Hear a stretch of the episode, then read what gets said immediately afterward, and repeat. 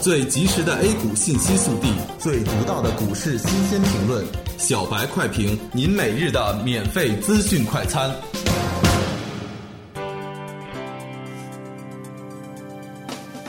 各位听友，大家好，欢迎各位收听一月二十日的小白快评。小白快评今日话题：指数小幅震荡磨盘，总体风险可控。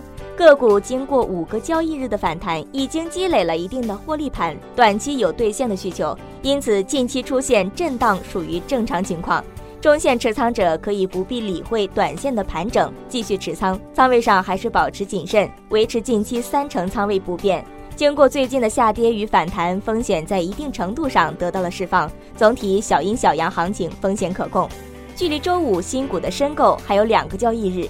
这是二零一六年度第一批新股，而且是采用新规则。对于新规，市场往往刚开始有那么一点不适应，市场的不确定因素稍微增加。今天早盘沪深两市个股全线小幅低开，冲高之后受上证五十权重股影响开始回落，沪指在冲高十日线受阻之后转而向下。分时图上看，三十分钟级别线的回调，并且带动了六十分钟线的回调。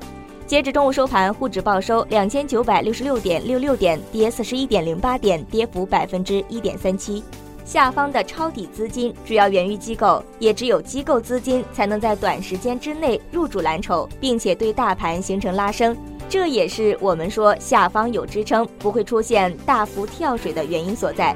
而上方的十日线处有市场持仓的压力，在这个时候主力顺势回调，消化一下不坚定的获利盘，属于正常技术范畴。短时间之内打破这种平衡的可能性不大，盘面还需要再磨一下。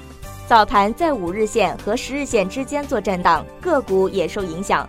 板块仅运输服务、供气供热、矿物制品、商贸代理略微飘红，煤炭、电信运营、保险和钢铁跌幅居前，目前还在拉锯磨盘，平常心对待就好。